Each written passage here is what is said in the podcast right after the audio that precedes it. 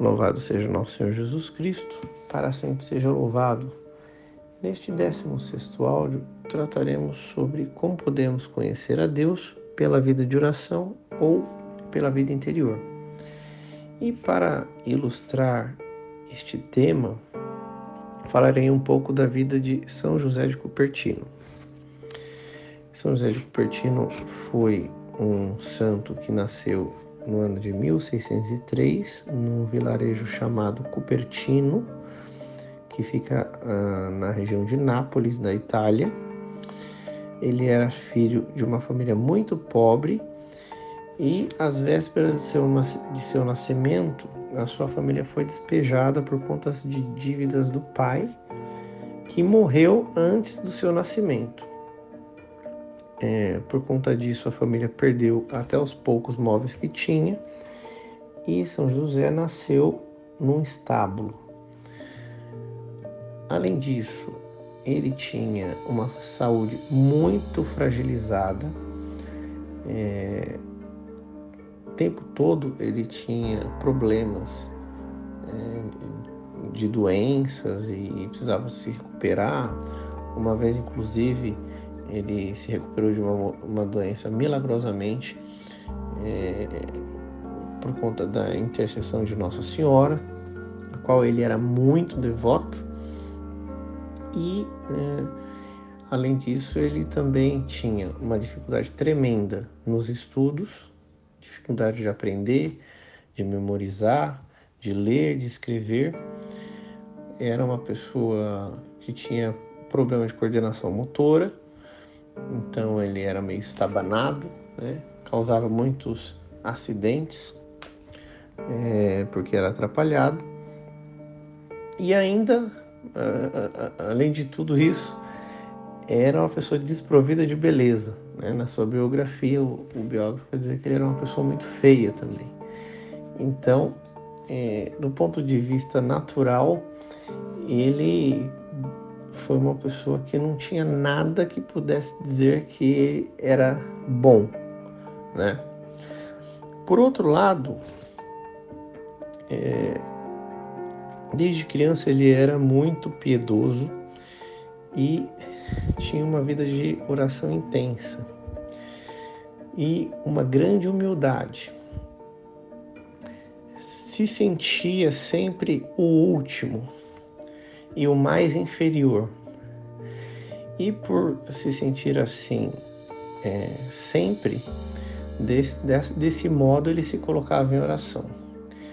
De modo que é, já na infância ele tinha experiências de êxtase nas orações, inclusive é, há relatos que ele, dentro da sala de aula, ele tinha esses êxtases, né, que os seus sentidos eles ficavam todos paralisados, ele ficava com os olhos abertos assim, fixos no ar, como se ele estivesse vendo algo que ninguém enxerga e com a boca aberta. Isso fazia com que os seus colegas de classe é, tirassem sarro dele, né? Nos nossos tempos a gente chamaria isso de bullying e até colocaram um apelido nele de boca aberta. Muito bem, ele foi crescendo então dentro desse contexto, né?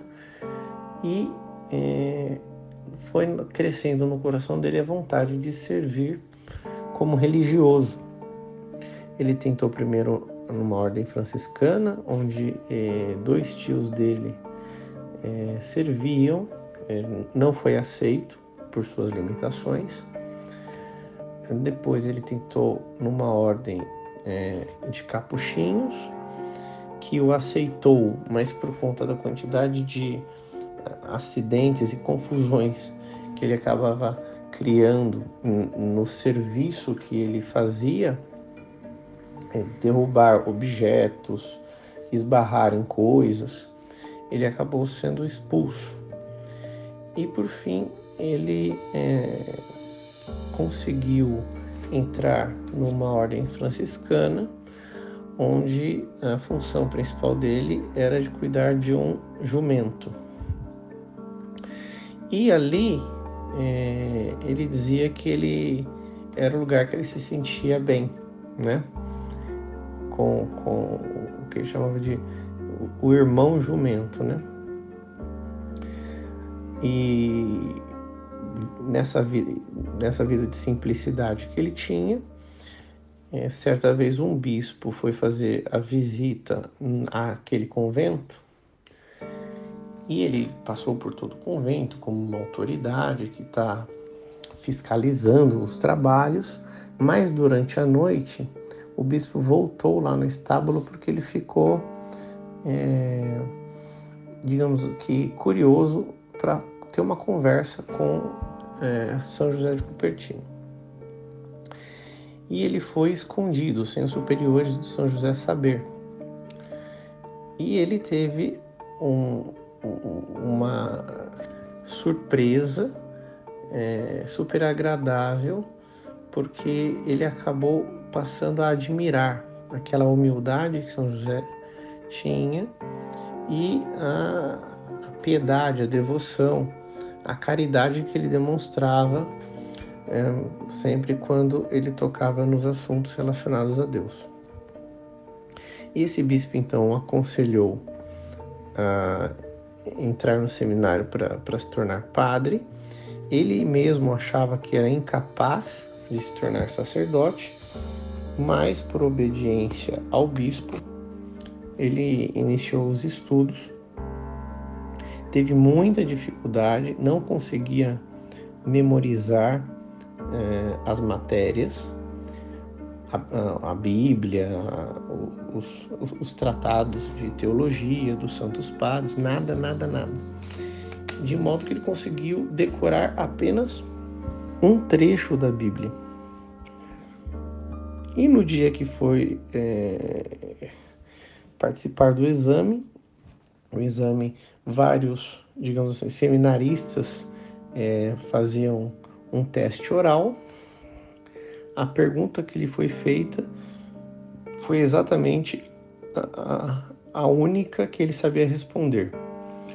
Então ele conseguiu é, ser aprovado nessa primeira fase, mas ainda havia uma segunda fase, né?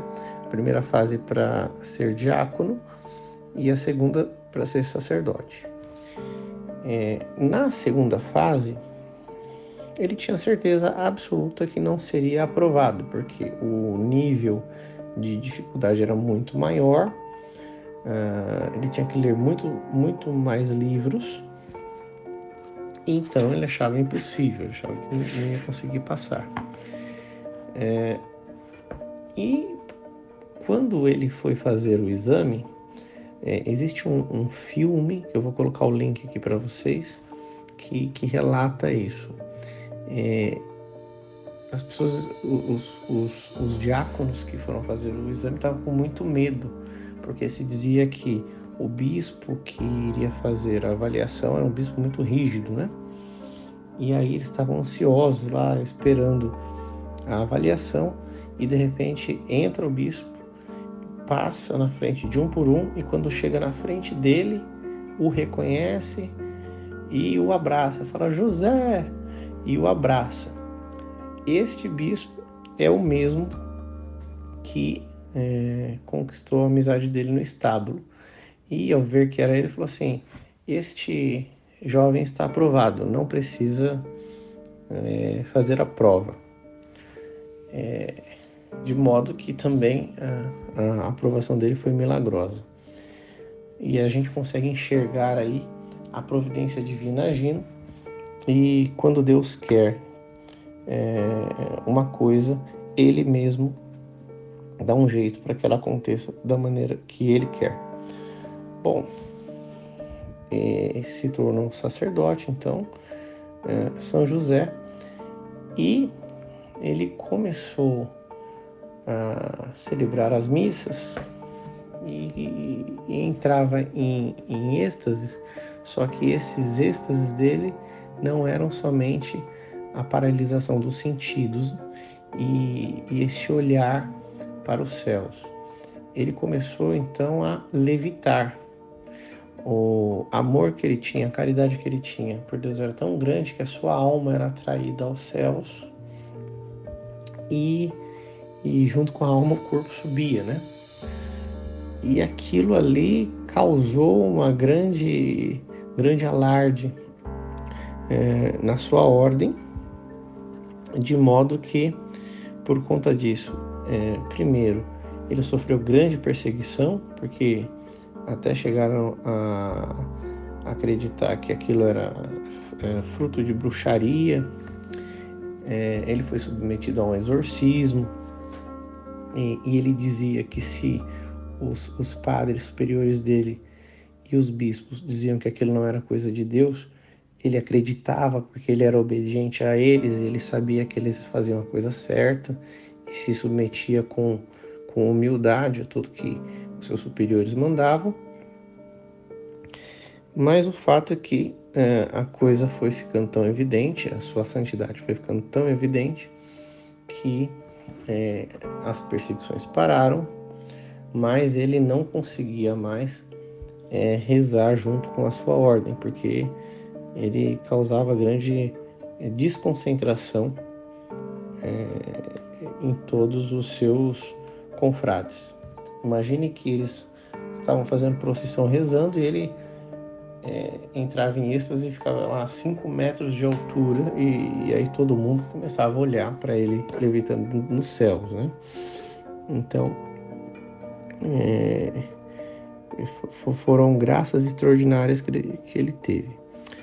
É, além dessa, que o fez mais famoso, que era centenas de vezes que, que ele foi visto levitando, é, aconteceram outros fatos importantes. Um deles, o é, promoveram o encontro dele com o Papa Urbano VIII, que era o Papa da época dele. E quando ele foi é, se apresentar para o Papa, ele foi beijar os pés do Papa. E ao se prostrar para beijar, ele entrou em êxtase e levitou na frente do Papa.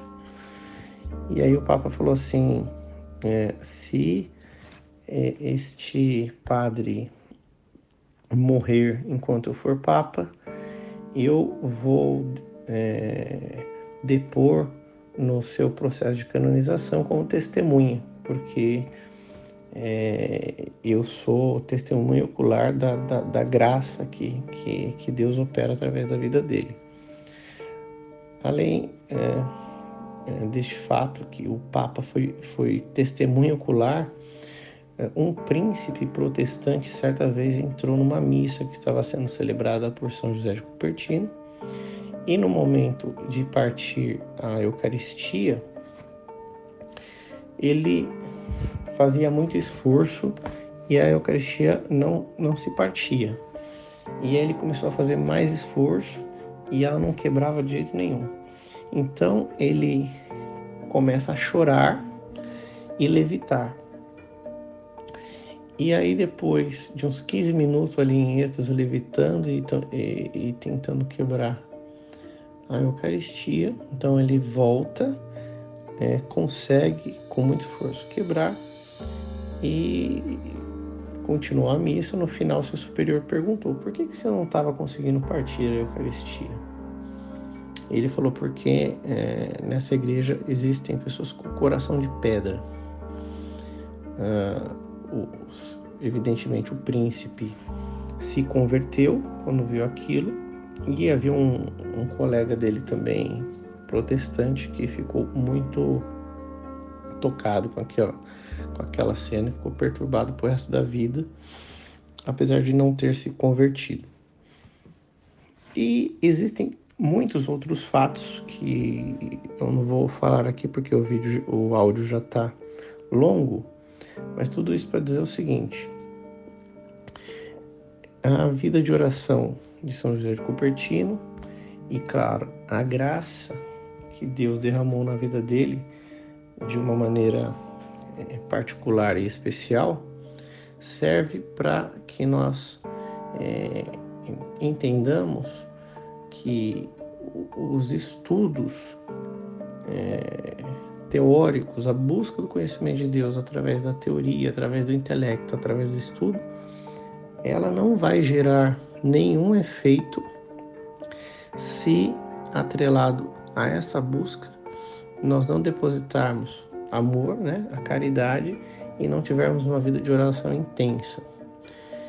E se nós tivermos uma vida de oração intensa, com muito amor, com muita caridade, o próprio Deus vai nos conduzindo, vai nos dotando de é, conhecimentos, habilidades, uma é, profundidade maior de relacionamento com Ele, é, para que nós cresçamos cada vez mais é, na Sua própria graça. Encerro por aqui, porque o áudio já está muito longo, e aí no próximo tentarei falar de uma maneira mais sistematizada sobre a vida interior.